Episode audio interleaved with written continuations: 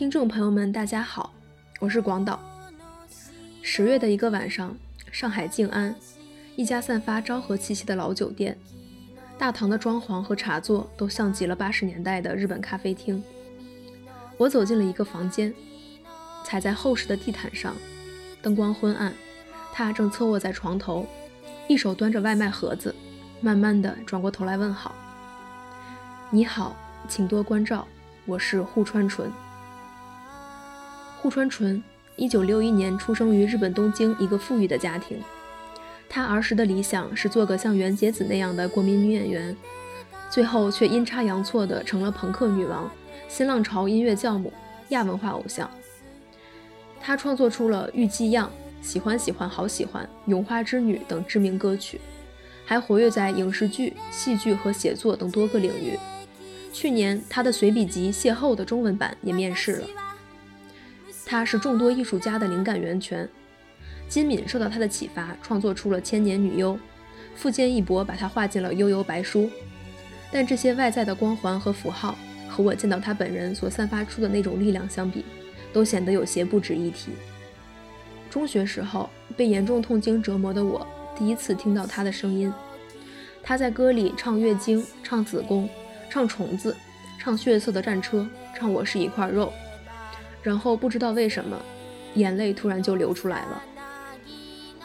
在他的世界里，没有主义，没有概念，没有框架，只有一团像昆虫一般原始、纯真、汹涌的本能。这种说不清道不明的东西，一定会在某一刻将你狠狠击中。从确定这次采访直到进门前，我每分每秒都紧张的不行，只要想起这件事，就兴奋的既想哭又想吐。但这一刻，我突然平静得哑口无言。户川纯这三个字，穿过声音、影像、文字的层层碎片，终于变成一个在我眼前真实的、普普通通的人了。他戴着椭圆的银边眼镜，披着长发，穿一件紫色 T 恤。因为多年前的一次意外车祸，他受了严重的腰伤，长期卧床不能运动，身材变得臃肿，声音也变得浑浊嘶哑。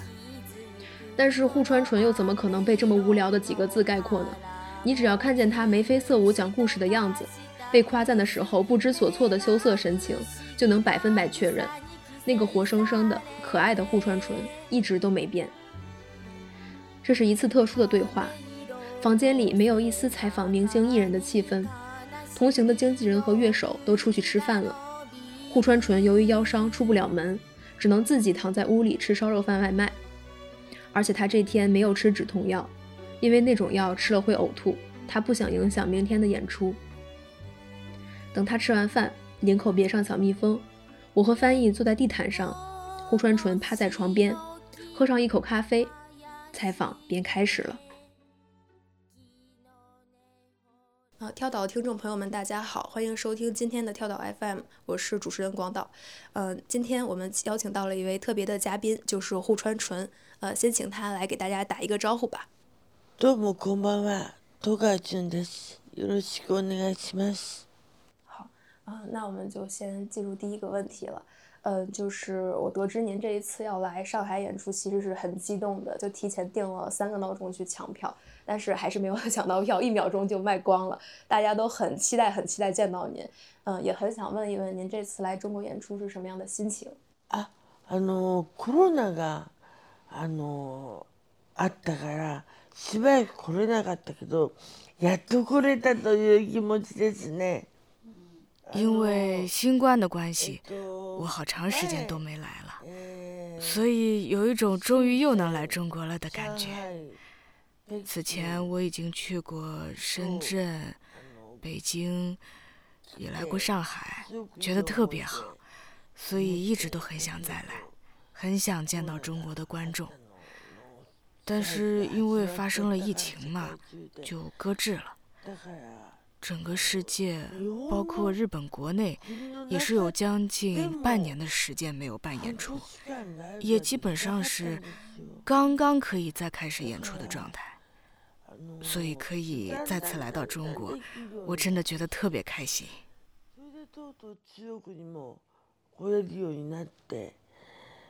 だからすごく嬉しいですね。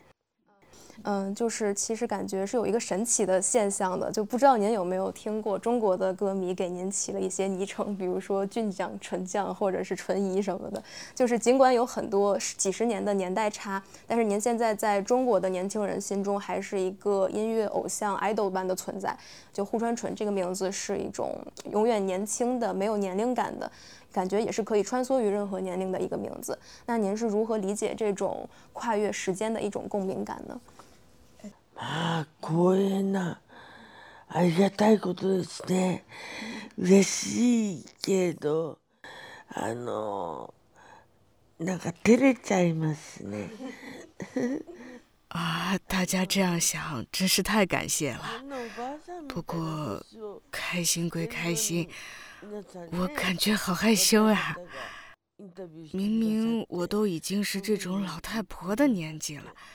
还有这么年轻的朋友来采访我，这么温柔的和我说话，真的觉得很受宠。但如果我为此沾沾自喜的话，又觉得自己是不是脸皮太厚了？不过，我觉得其实人有时候不知道自己是什么样的，是被其他人赋予了定义。虽然我自己要是认为自己超越了时代和时间什么的，着实有些脸皮厚了。但如果大家是这么想的，我当然会开心。其实我年轻的时候被误解了很多。以前在日本的时候，有一些我明明认真在做的事，却经常被当成玩笑。呃，在日本有一个词，形容喜欢迎合大众的家伙，经常被拿来形容我。还有其他很多，哦，比如像嗯，不思议、不可思议这样的词。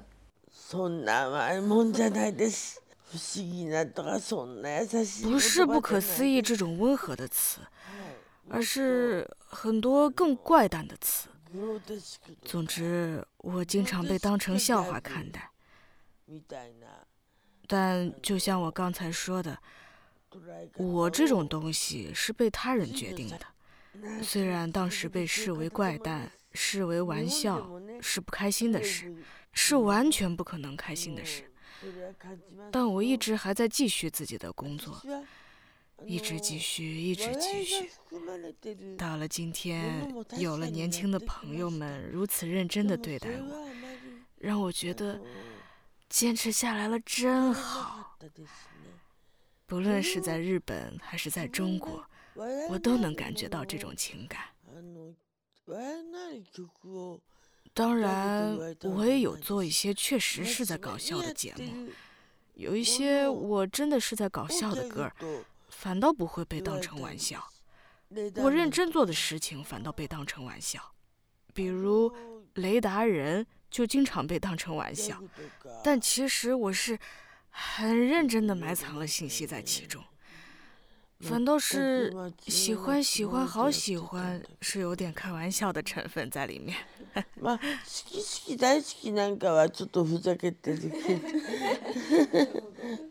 嗯，是的，嗯，包括其实，呃，我听过您的第一首歌是呃《玉姬样》，就是《Tamahime Sama》，然后那个时候是我中学，因为那个时候被痛经折磨了很久。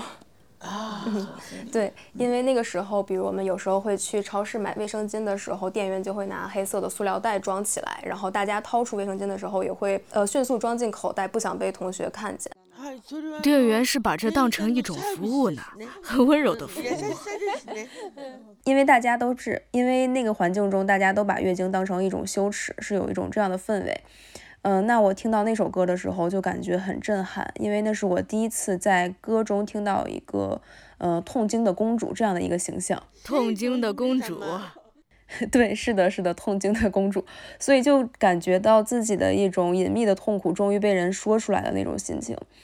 嗯，也特别想问，就是您当时决定把月经、子宫这些女性经验去写进一首歌里，是出于一种什么样的心情呢？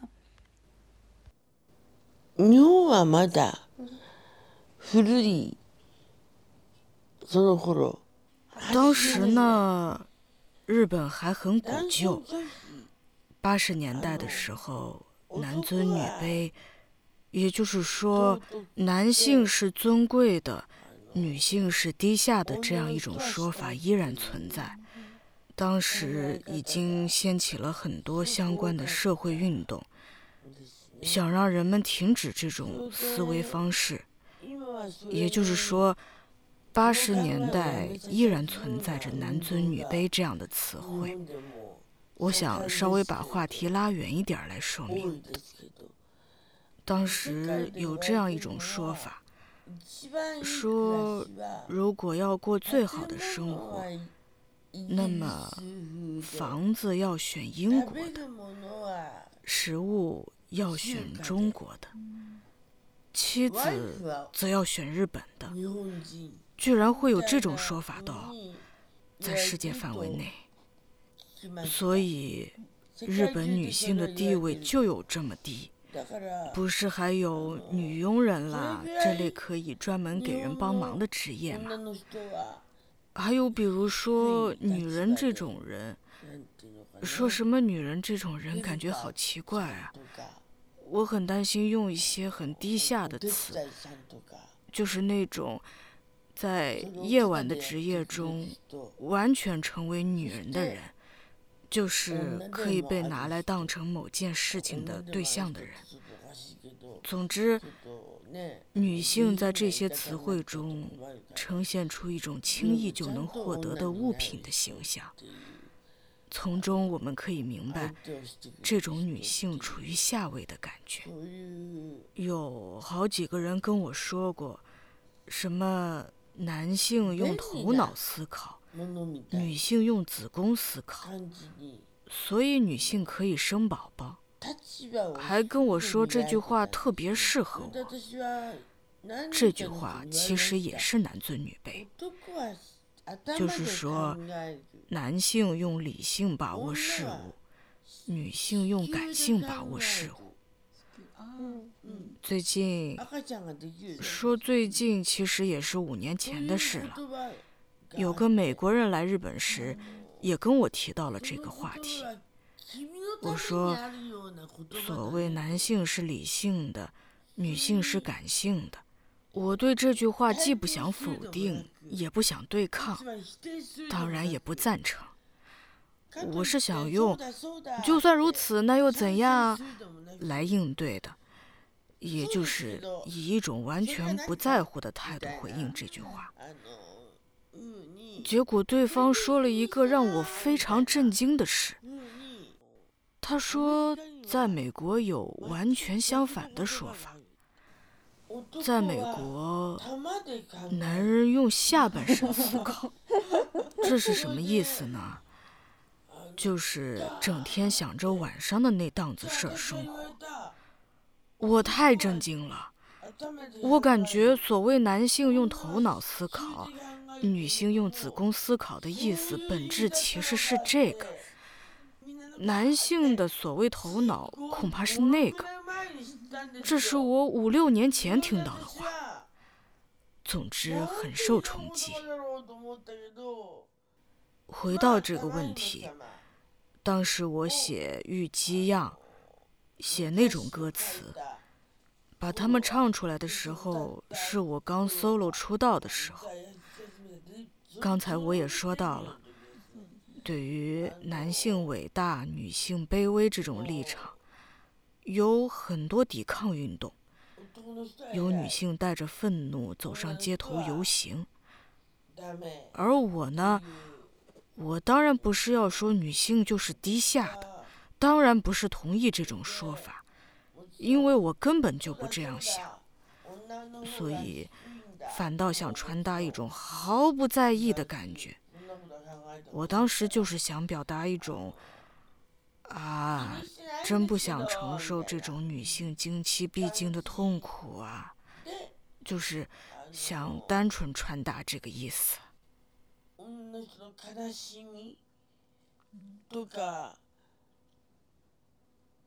を私は感じたくないって思ってそれで歌ったのが玉姫様です。 す。我还有一个问题就是，那您会不会觉得理性和感性并没有谁高谁低？80年代は理性で考えることの方が上で。八十年代的时候，大家会觉得理性思考是好的，感性思考是不好的。 但事到如今，我想说，其实只有两种兼得，才能看到真相。所以，对于我写书这件事，其实很多人很意外。当然，有很多人知道我的歌，比如玉姬样的歌词，大喊着“月经啊，毫无缘由，大脑疯狂啊”。之类的内容，其中有一些自己也搞不懂怎么回事，但是月经冲击着大脑，中枢神经移动到了子宫之类的感性内容。但其实我是运用理性写下这些的，就是因为玉姬样似乎横冲直撞的。写了很多月经不知道怎么回事就让脑袋变奇怪了的歌词，所以大家就会说：“看吧，果然女的就是感性。”但是，在我自己看来，我是同时使用了感性和理性写出虞姬样的，所以《邂逅》这本书意外的受到了。对我不怎么了解的人们的好评，有很多人会夸我说：“原来户川纯是如此理性、如此讲逻辑的作者什么的。”理性的、論理的とは思わなかった。と言って、あの褒めてくれる人がたくさんいました。 嗯，那您觉得您写歌词和写随笔集有什么相同或者不同的感受吗？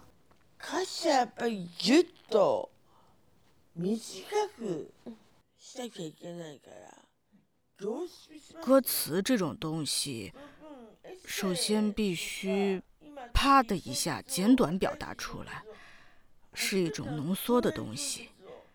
但是随笔呢，还有小说。我最近有在写新的小说，而且是第一次尝试写长篇小说。这样的作品很长，而且有反过来不写的长一些就无法完成的表达。《邂逅》这本书以及长篇小说都有一些如果不够长就无法细致表现的内容。歌词则必须简洁再简洁，浓缩再浓缩的用短促的语言表达。我想这就是歌词与文章、书籍的区别。嗯，那我觉得刚刚讲说，嗯，不管是理性创作还是感性创作，其实我觉得您的创作的关键词是，不如说是用本能在创作。嗯，像您的歌也有一首叫《本能的少女》，然后，呃，因为像呃蝉、蝴蝶、蜻蜓，就是你在歌词中反复写了昆虫，然后《本能的少女》那首歌其实也在说，就是昆虫是凭本能在行动的，所以您是很向往昆虫，想成为昆虫。嗯，那昆虫的什么特质会这么吸引您呢？嗨，よくご存知でありがとうございます。ありがとうございます。私はね、実はね、虫が大嫌いなんですよ。你还真了解啊，谢谢。其实我特别怕虫子，不论什么虫子我都很害怕。虫子呢，没有大脑。他们只凭借本能活着。把虫子放进笼子里买回来，喂食饲养，这些事在我小时候也曾天真的做过。现在我完全无法想象自己居然敢做这种事。而我之所以被虫子吸引，吸引这个说法也有点怪，就是我之所以觉得虫子厉害，其实只有一个原因，就是它们的生存本能。那不是一种深思熟虑的活法。比如人想死的时候，并不是思前想后、充满思辨的想着怎么活下去，而是凭借本能活下来的。打个比方，我特别年轻的时候，会想说：“啊，实在受不了了，真的好想死。”我想立马回家，立马死，然后冲到马路上，疯狂的跑起来，急切的朝着家的方向跑起来。身边汽车一辆接一辆，刷刷刷的开过去，有的差点撞到，突然急刹车，我就会觉得，呃，好危险，躲开。司机冲我大喊：“你搞什么东西？”我还会跟人家道歉啊，不好意思，不好意思。哎，我现在不是想死来着，所以才跑到马路上来。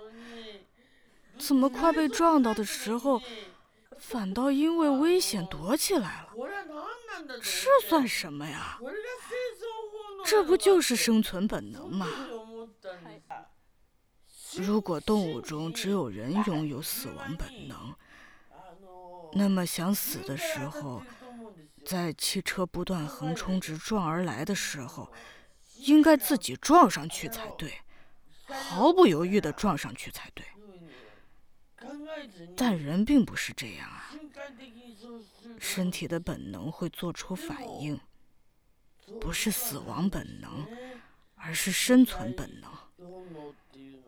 面对迎面而来的汽车，我不是躲开了吗？我从昆虫身上充分感受到了这种东西，这就是虫子拥有的东西。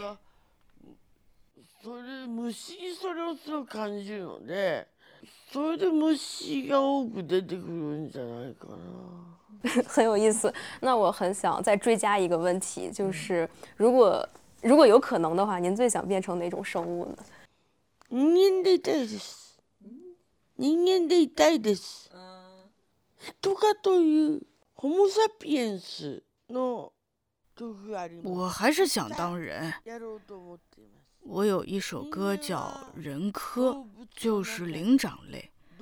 明天的演出我也会唱。人类应该算是站在了动物的顶端吧。可以说，在所有的动物中，当然也包括虫子，人类是站在最顶端的。当然，人会有痛苦，拥有唯有人类才拥有的痛苦。但我在歌词中也写了，人依靠自己的智慧，站上了动物的顶端。这是人的属性。还有一个属性就是业障欲念，比如政治家。虽然大家都喜欢说政治家的坏话，但我。不想一概而论，政治家都是坏人。在我看来，政治家是出于我要改变日本，或者我要让这个国家变好的欲望，或者说，呃，当了政治家以后，我要变成有钱人，我要有很多女人。嗯，我要变得大受欢迎。这这种想法，出于这种人类的欲望而想成为政治家的。再比如运动员，比如大谷翔平，他不断的击打和投球，虽然最近好像没有本垒打。但想成为本垒王的欲望，想打出本垒打的欲望驱动着他。人类这种欲望远远超越其他动物，这种业障欲念比其他动物多多了。正因如此，人类才能攀上动物的顶端，也因此会在各种境况下不断努力、不断追寻。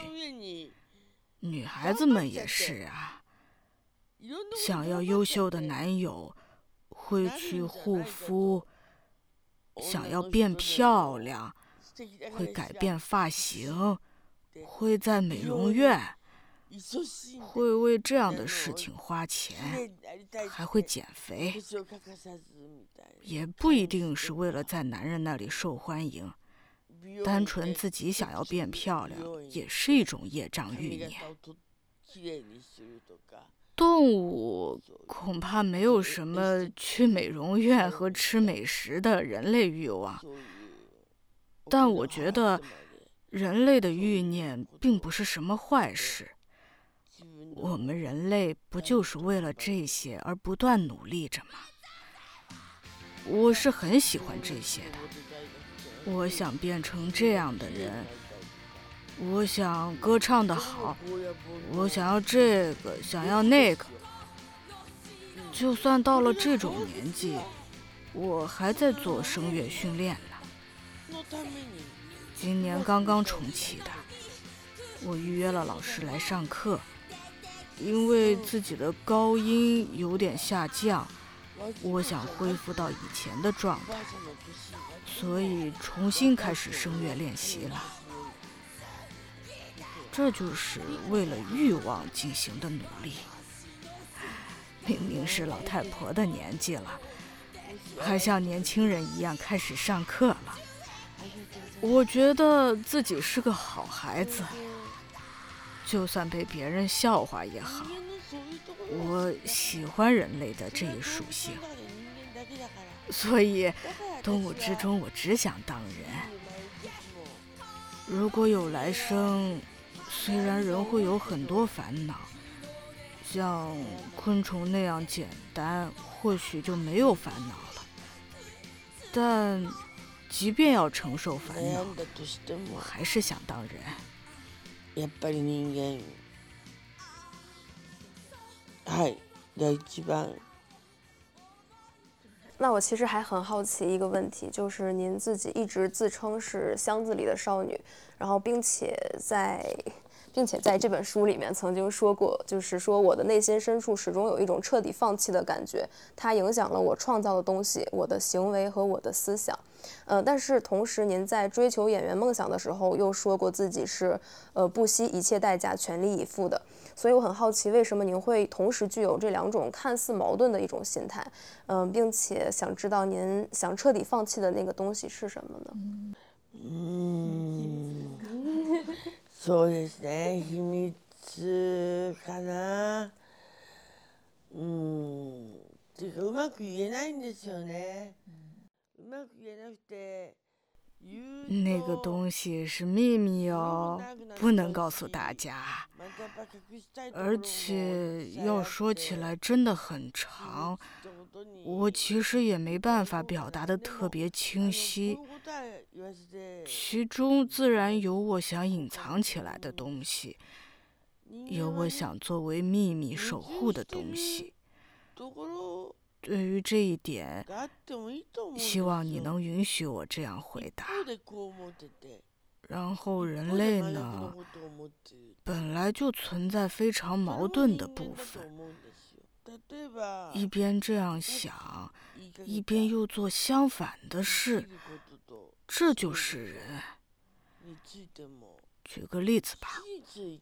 比如想死和想活也是一样的。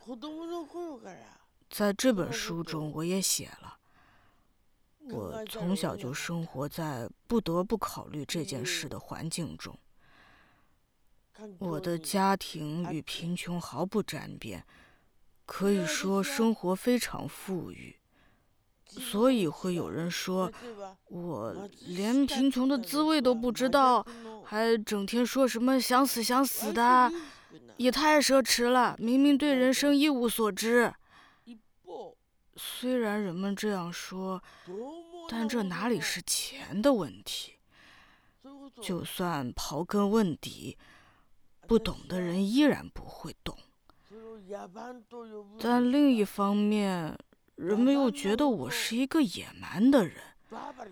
面对想活的欲望，我那种野蛮的一面又会被释放出来，不断想要活下去。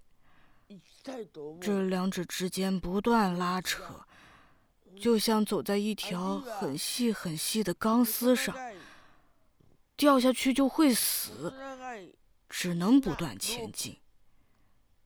就像刚才说的。即便我内心已经抱有地念，抱有放弃的心情，也依然拥有欲望，因为人类为了生存有近乎野蛮的属性，所以会在差别如此大的两种心情之间摇摆。这也是我从小就感受到的东西。それを大きく超えていきたいと思う気持ちそれでずっと子供の頃からって感じですね。呃，好，呃，那我其实在这本。呃，那我其实在这本随笔集里面也看到很多就是很打动我的片段，嗯，比如说您曾经写过，呃，小时候的我也曾有过男尊女卑的腐朽思想，甚至还会憧憬这样的关系，呃，我很厌恶儒家礼仪，必须敬重比自己大的人，这就和朋克精神背道而驰。呃，可以说这种背道而驰就是我过去清新朋克的一种原因。我还厌恶家长制，呃，所以我很好奇，那可以聊一聊您有什么样的经历引起了您的厌恶吗？呃，还有您心中的朋克精神是一种什么样的概念呢？嗯，そうするとね、戸川家の暴露本みたいになっちゃうからね。うん、まずその。 哎呀，这本书暴露了很多户川家的内幕啊。嗯，首先，小时候我确实也有男尊女卑的思维，后来则完全相反。不过说完全相反也不太准确，而是我变得拥有了一种。更平等的思维，不是说女的要在男的之上，男尊女卑的相反，不是反过来女在上男在下，而是大家被一视同仁。至于家长制呢，其实我也不是什么长男，也不是男性，所以。不存在不让我做喜欢的事情，非得继承家业之类的情况。我对家长制的厌恶与此无关。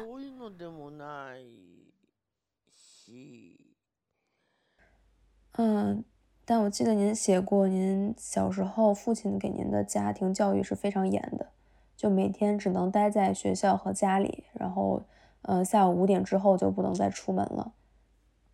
嗯，やっぱり長女だったから次女である妹はもっと自由でしたね。我的情况是，我是长女，作为次女的妹妹则生活得更自由。从小，妹妹就被允许从事演艺活动。 从小就是童星，母亲也会担心他晚上要在外留宿，担心他晚上回来太晚。对待小孩子不都一样吗？但是父母只是让其他演艺圈的大人照顾妹妹，让她晚上和大人们待在一起，不要遭遇什么危险。只是这样默默地守护着他，而不是不让他演戏。妹妹就这样生活的很自由。相比而言，我这个长女就以非常严格的方式被教育，完全没有自由。如果我是男孩子，估计会更严厉吧。但你说我羡慕不羡慕妹妹呢？我也没有那么羡慕。妹妹是那么的自由，就像独自绽放的花朵一样。她就像写成中华的华，嗯，日本过去有的一种贵族华族一样。是一种特别华丽、尊贵的存在，就像盛放着一般。而且我呢，又平庸又阴暗。学校也赞成妹妹从事演艺活动，所以她其实遭到了很严重的霸凌。同班的同学会嫉妒她嘛？明明是同年级的小孩儿，结果又是上电视，又是提前放学的，自然会让别人不开心。当时遭遇了特别严重、特别恐怖的霸凌，小学和中学都有。但是当时呢，父母还是非常尊重妹妹自己的意志和意愿。只要他想做，父母就会同意，因为妹妹真的有才华，这点无论谁都看在眼里，真的很耀眼。所以妹妹其实经常转学，但还是经常被霸凌，总是不断的被霸凌。小孩子的世界是很残酷的。所以，我也不会太羡慕妹妹吧。虽然我长大一点以后，父母也同意我进演艺圈了，但对我的态度不一样。我是不被允许不去学校的，这和对妹妹的态度完全不同。大概因为我是长女吧。父母对我的教育方式非常强硬。妹と違って、多分長女だから硬かったんですね。育て方が。嗯，那就像您写过的，说家长制与朋克精神是背道而驰的。那您觉得您心中的这种朋克精神和您从小在家庭中受到的这种教育？ 呃，是不是有关系的呢？学習の中にそういうものがあるのではないかと、あの、えー、一応癖でね、あの礼儀として。朋克其实也有这样一面的吧。 姑且算作一种礼节吧，会对资格比较老的人说话客气，但是，并不会因为对方是前辈就尊重对方什么的。相反，还会反过来有逆反心理。面对被强加的东西，比如因为我是长女，仅仅因为我先出生。在两姐妹或两兄弟中先出生，仅仅因为这一个原因，就要被严苛的教育，简直太极限了。所以对此，我反倒会讨厌死了，讨厌死了，讨厌死了，讨厌到不行。这大概跟朋克有点关联吧。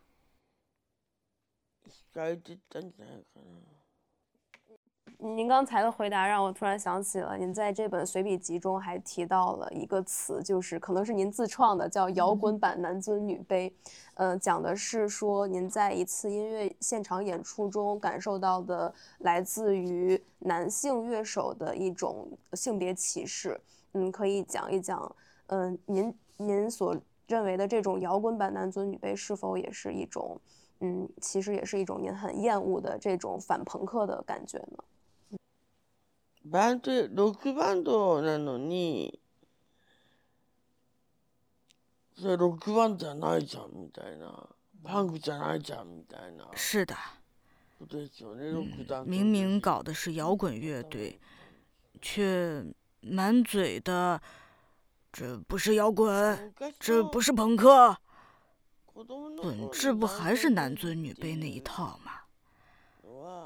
所以写的时候脑子里就冒出来“摇滚版男尊女卑”这个词。其实小时候呢，我也会觉得女性就应该小心翼翼地跟在后面，在背后支持、牺牲才是好的。但是长大以后，这种思维慢慢变化了。男的、女的不是都一样吗？而且现在不是有 LGBT 以及 Me Too 这样的事件吗？这种平等也在一步一步的推进吧。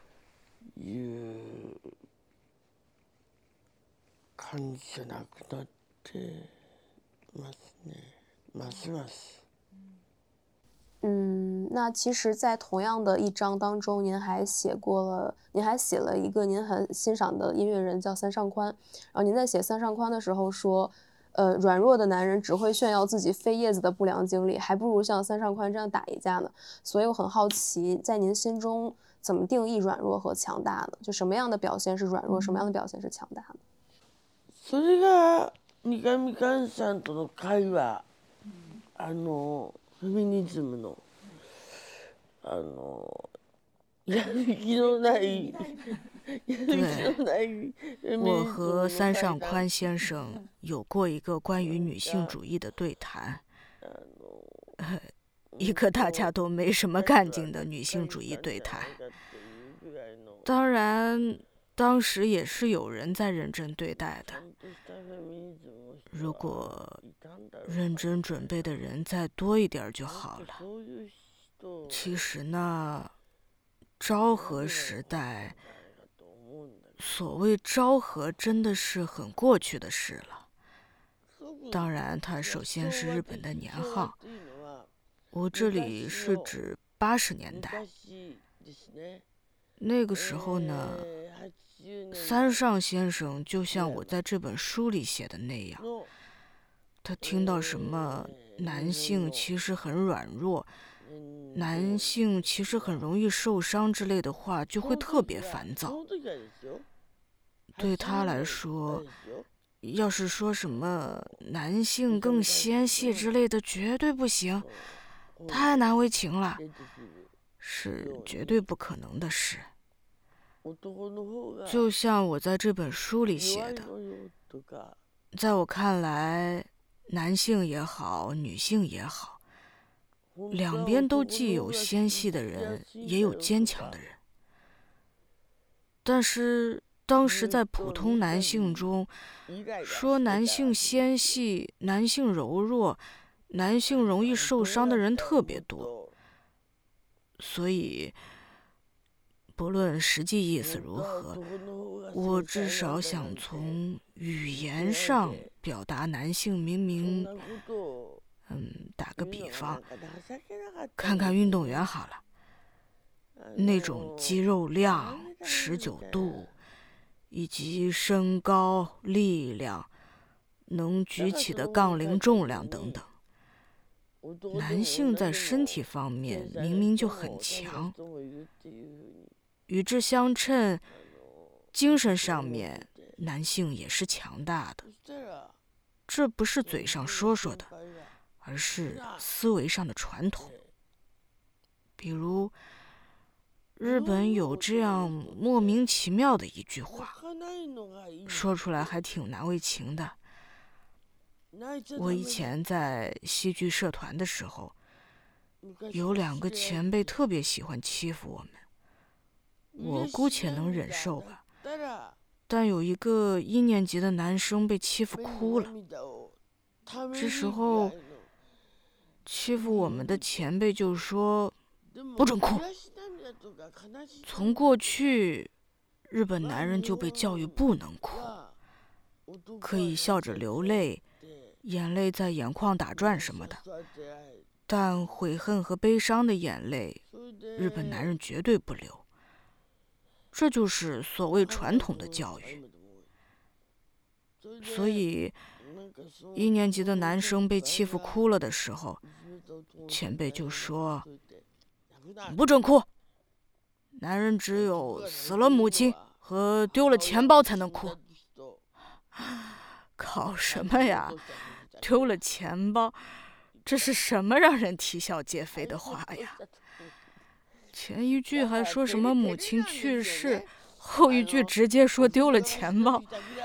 这种表达其实让我感觉到日本男性的一种幽默感。当然，我不是说女性没有幽默感，而是说，在日本，散发幽默感的男性格外多。当然，这是我个人的看法。这种又说不能哭，又有点在搞笑的状态，我觉得很有意思。所以当时我和三上宽先生的对话，其实还是含有很多古旧思维的。会話、会話、すごく古い考え方ではあります。 嗯，对。然后您当时在书中还写过，说三上先生当时说男人就是厉害，然后您说能任由男性说出这句话的女性也很厉害。そうですね。だそうよ。男の方が強いのよとそこで言ってあ当时三上先生说，男人就是厉害，而我说，没错，男人是厉害， 但在这里能任由男性说出这句话的女性也很厉害。听我说了这句话以后，三上先生回了一句：“啊，户川小姐比我厉害。”其实我的意思只是，两边都有厉害之处，虽然类型不同。这毕竟是八十年代的对话了，如今就像我在其中写到的，女人也好，男人也好，都既有纤细的人，也有坚强的人。但当时呢？三上先生特别难得的说出了：“我觉得男人就是厉害。”在我看来是非常难得的，让我觉得很开心，就像最传统的日本男性的思维一样。我知道这是一种有点古旧的思维，但总之，我当时真的很讨厌男人们整天说自己纤细、软弱什么的。男が弱くなったとか男がの人が言うのが私は嫌だったんですよね。 那那我们可以下面继续问一些其他的问题，关于嗯，就是在这本随笔集里面，其实您写了很多。呃，您跟各种人的邂逅，但是我印象最深刻的是您和洛丽塔顺子的一个一段友谊。嗯，其实这段友谊讲起来很复杂，因为他抄袭过您的专栏文章，就似乎也是为了花您的钱才和您成为朋友的。嗯，但他最后的孤独离世是给您造成了一种极大的冲击，您也对他有了一种新的看法、新的理解。嗯，那您认为，嗯，人和人之间可以互相理解吗？就我们要如何面对孤独？難しいんだよね私そのさっき言った長編小説あのの中でも言ってることなんですけど 很难。在我写的长篇小说中，其实也讲到了这个话题。其中有一对恋人登场，主角是我的女生。心里出了问题，在精神上得病了，而对方呢，也就是女生的男友，将她紧紧地抱住，说：“让我们一起慢慢把她治好。”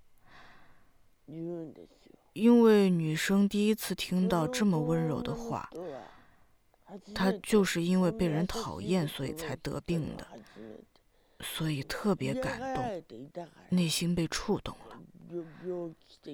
两个人相拥而泣，但是这本书的编辑呢，觉得故事好像太快迎来了高潮。出版社的人也这样说，所以呢，我不想让故事的高潮这么快到来。两个人感动的抱在一起。好像会永远抱下去一样，但是呢，另一个我，则隔开了一点距离一般看着这一切，觉得这两个人简直是陶醉在自己的世界一般，画面就像廉价的电影，不知怎么的。突然就觉得扫兴了，产生了一种与感动完全相反的情绪，心里甚至觉得这是干嘛呢？这样想的我也切实的存在着。这个情节就这样结束了，然后故事又继续。在这本书里，我也说到了。男性与女性，每个人都是独自存在的个体，不论关系多么亲近，都必须各自孤独的存活，就像是无限接近的两条线，在某一个瞬间，彼此非常细微的交汇了短暂的一瞬。这个瞬间就被称为爱，这个瞬间就是爱。虽然我在写一对恋人的故事，但其中有我对这个问题的思考，所以刚好可以拿来回答这个问题。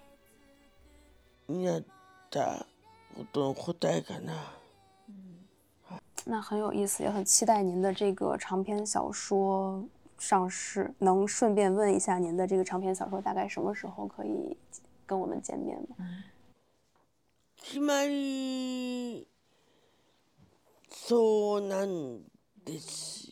还不确定，不过已经写完了，明年有可能。本来有一家很有历史的。很有名的出版社跟我说要不要出版这部小说的，结果又反悔了。真的是一个很有历史的出版社，甚至会出版报纸的。结果说文学书的话比较难。其实一开始这本书不是以我写的名义。不是以一人写书的名义给对方看的，而是单纯以一个小说的状态给对方出版社的职员读了，对方觉得很好，才让他们的文学部读了。嗯，对方也觉得非常好，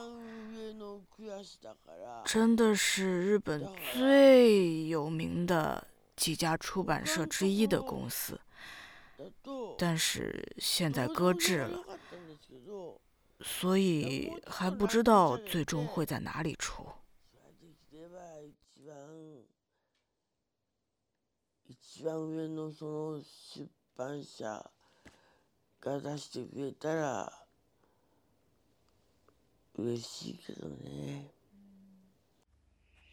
嗯。对，既然讲到您创作长篇小说，我感觉您对文学阅读一直是很有兴趣的。好像您大学的专业也是英美文学，如果没记错的话。呃，包括在您的作品、您的歌词创作中，我也看到过很多其他的文学作品的影子，比如像《眼球奇谈》，还有《大天使》一样，嗯，都是灵感好像都是来自于乔治巴塔耶。嗯，那您可以分享一下您平时文学阅读上的一些兴趣吗？バタイユの詩集ですね。からのタイトルからあのタイトルだけもらいましたね。出自巴塔耶的诗集。不过我最近确实没有怎么读书。大学时候我是英美文学系的，不过当时读的东西并没有那么难。电影会常看。 IMAX 和 3D 啦，还有日本的动画电影。呃，其实您乐队雅普斯这个名字也是跟小说有关系吧？对，从家畜人亚福来的。哦，那这是您年轻时候喜欢的小说吗？对，这是我高中时候读的。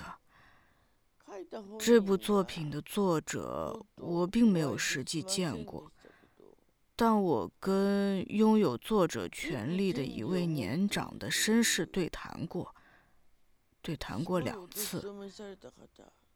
不过，我们一开始用这个名字的时候，并没有得到授权就用了，因为当时没有人知道作者是谁。所以，虽然没有获得许可，我们还是用这个名字开始活动了。作者的名字写作找正三，后来有人出来说自己是找正三，结果另一个人也出来说自己是找正三，说我才是真的。收集了很多证言，还打了官司。后来有一部分编辑出来说，后出现的那位是真正的赵正三。这样，赵正三背后的人物就搞明白了。大概是九十年代末、零零年代左右的事。后来作者去世了，我们有前去拜访现在继承了著作权的郑三先生。当然这是笔名，取得了许可。对方也说让我带着这个名字继续努力。其实这部作品有被改编成话剧，而话剧导演呢？并不是非常有名的人，有很多更厉害的人也想改变这部作品，权利人却给了并不那么有知名度的导演。我问他为什么的时候，他说被对方的热情打动了，因为对方在家的玄关正坐，说不拿到许可就不走。权利人被这种行为给打动了，于是就同意了改变。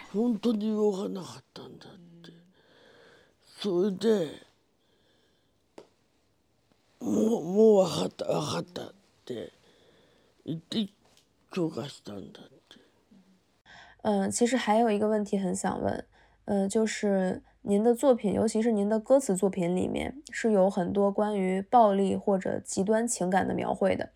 呃，其实也很，其实也有很多人会认为这是一种诚实面对自己的内心，是一种勇气的象征。呃，比如我记得您在随笔集里面提过，呃，有女粉丝来信说想要像小纯一样鼓起勇气去做点什么，然后就去拍 AV 了。嗯，然后您也您也说自己非常担心自己是不是，呃，对粉丝造成了一些什么不好的影响。嗯，那我很想问您，呃，您会感觉自己在作品中想要传达的一些东西被人误解了吗？でも本当は AV 女優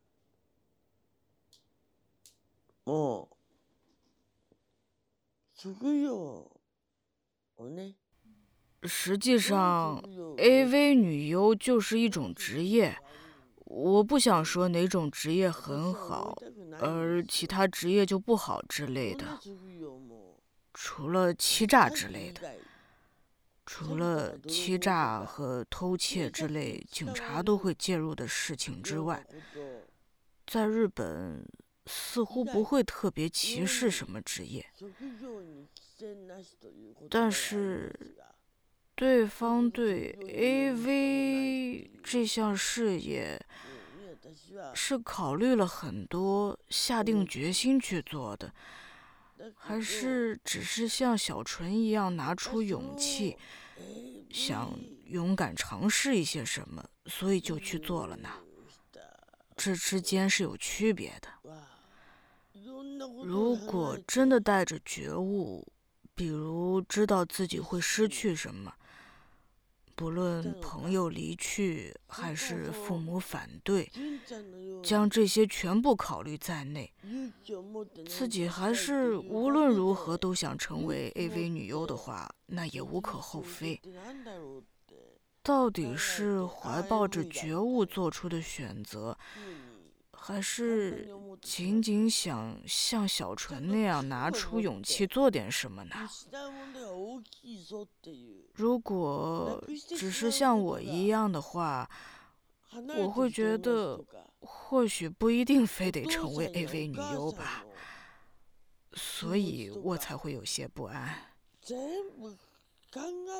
如果对方有充分的理由，比如……成为 AV 女优是我一直以来想要的，即使父母哭泣、朋友离开，我也要做。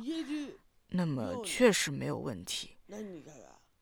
但如果只是草率决定的话，我会担心对方将失去很多重要的东西，所以会感到不安。关于误解呢？比如我在这次采访一开始提到的那样，我一直以来都遭受着很多误解，比如认真唱的歌被当成笑话之类的，确实被误解了很多。但我从一开始就觉得这是不可避免的，这不是放弃，而是每个人对事物的看法本来就不同。问十个人，十个人会有不同的看法；问一百个人，一百个人会有不同的看法；几万人则会有几万种看法。在我年轻的时候，有过所谓“互穿浪潮”的时期，但是人们对我的理解方式也存在很多误解。但我觉得遭受误解的不止我一个，大家都会有。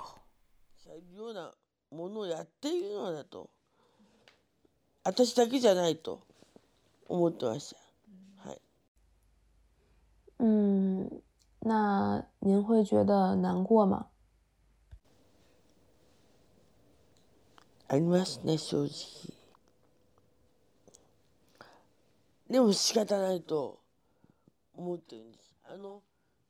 也会难过，但没有办法。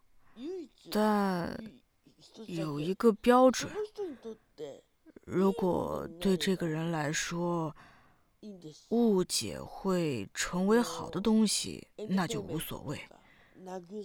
比如，误解令他觉得我提供了娱乐，或者提供了抚慰。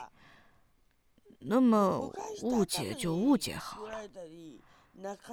如果误解带来的是难过和愤怒，那就很遗憾。所以取决于误解给对方带来了什么。如果对方被深深的、深深的抚慰过，那误解又有什么关系呢？ディープにディープに慰めになってくれたりとかいいもんだったら嬉しいなっては思いましたね。 嗯，好，那最后想问您的一个问题就是，嗯，在这本歌词写歌词解说集里面，呃，我看到一句话，就是您说，不管受到多么残酷的对待，呃，宽恕是拯救自己的唯一办法。呃，能感觉到您 您的一生在经历了想死和想活的矛盾之中，您最后选择了是原谅和宽恕。那这种原谅和宽恕和您一直贯穿的那种想要放弃的念头是相通的吗？哎，我是手机。本当はそうは言いたくないけど、正直そうです。虽然我不太愿意这样说，但确实如此。不过，原谅的理由，或者说 真正的理由，并不是因为我想放弃。很多人是因为放弃而选择了原谅和宽恕，但我拥有不同的理由。这是不同之处。当遭遇了过分的对待，如果不去原谅，最后痛苦的那个人只有我自己。憎恨对方，悔恨，伤心，觉得如果没发生这样的事，我会怎么怎么样，觉得都是那个人的错，等等。如果这样想，自己会非常痛苦。这些想法不会损伤对方分毫，所以我是为了自己才选择原谅的，而不是为了考虑对方的感受。我之所以选择宽恕，最终是出于对自己的爱，这才是我宽恕的真正原因。而不是出于放弃的念头，我不是出于巨大的放弃，不是出于艰难的放弃而选择了宽恕与原谅。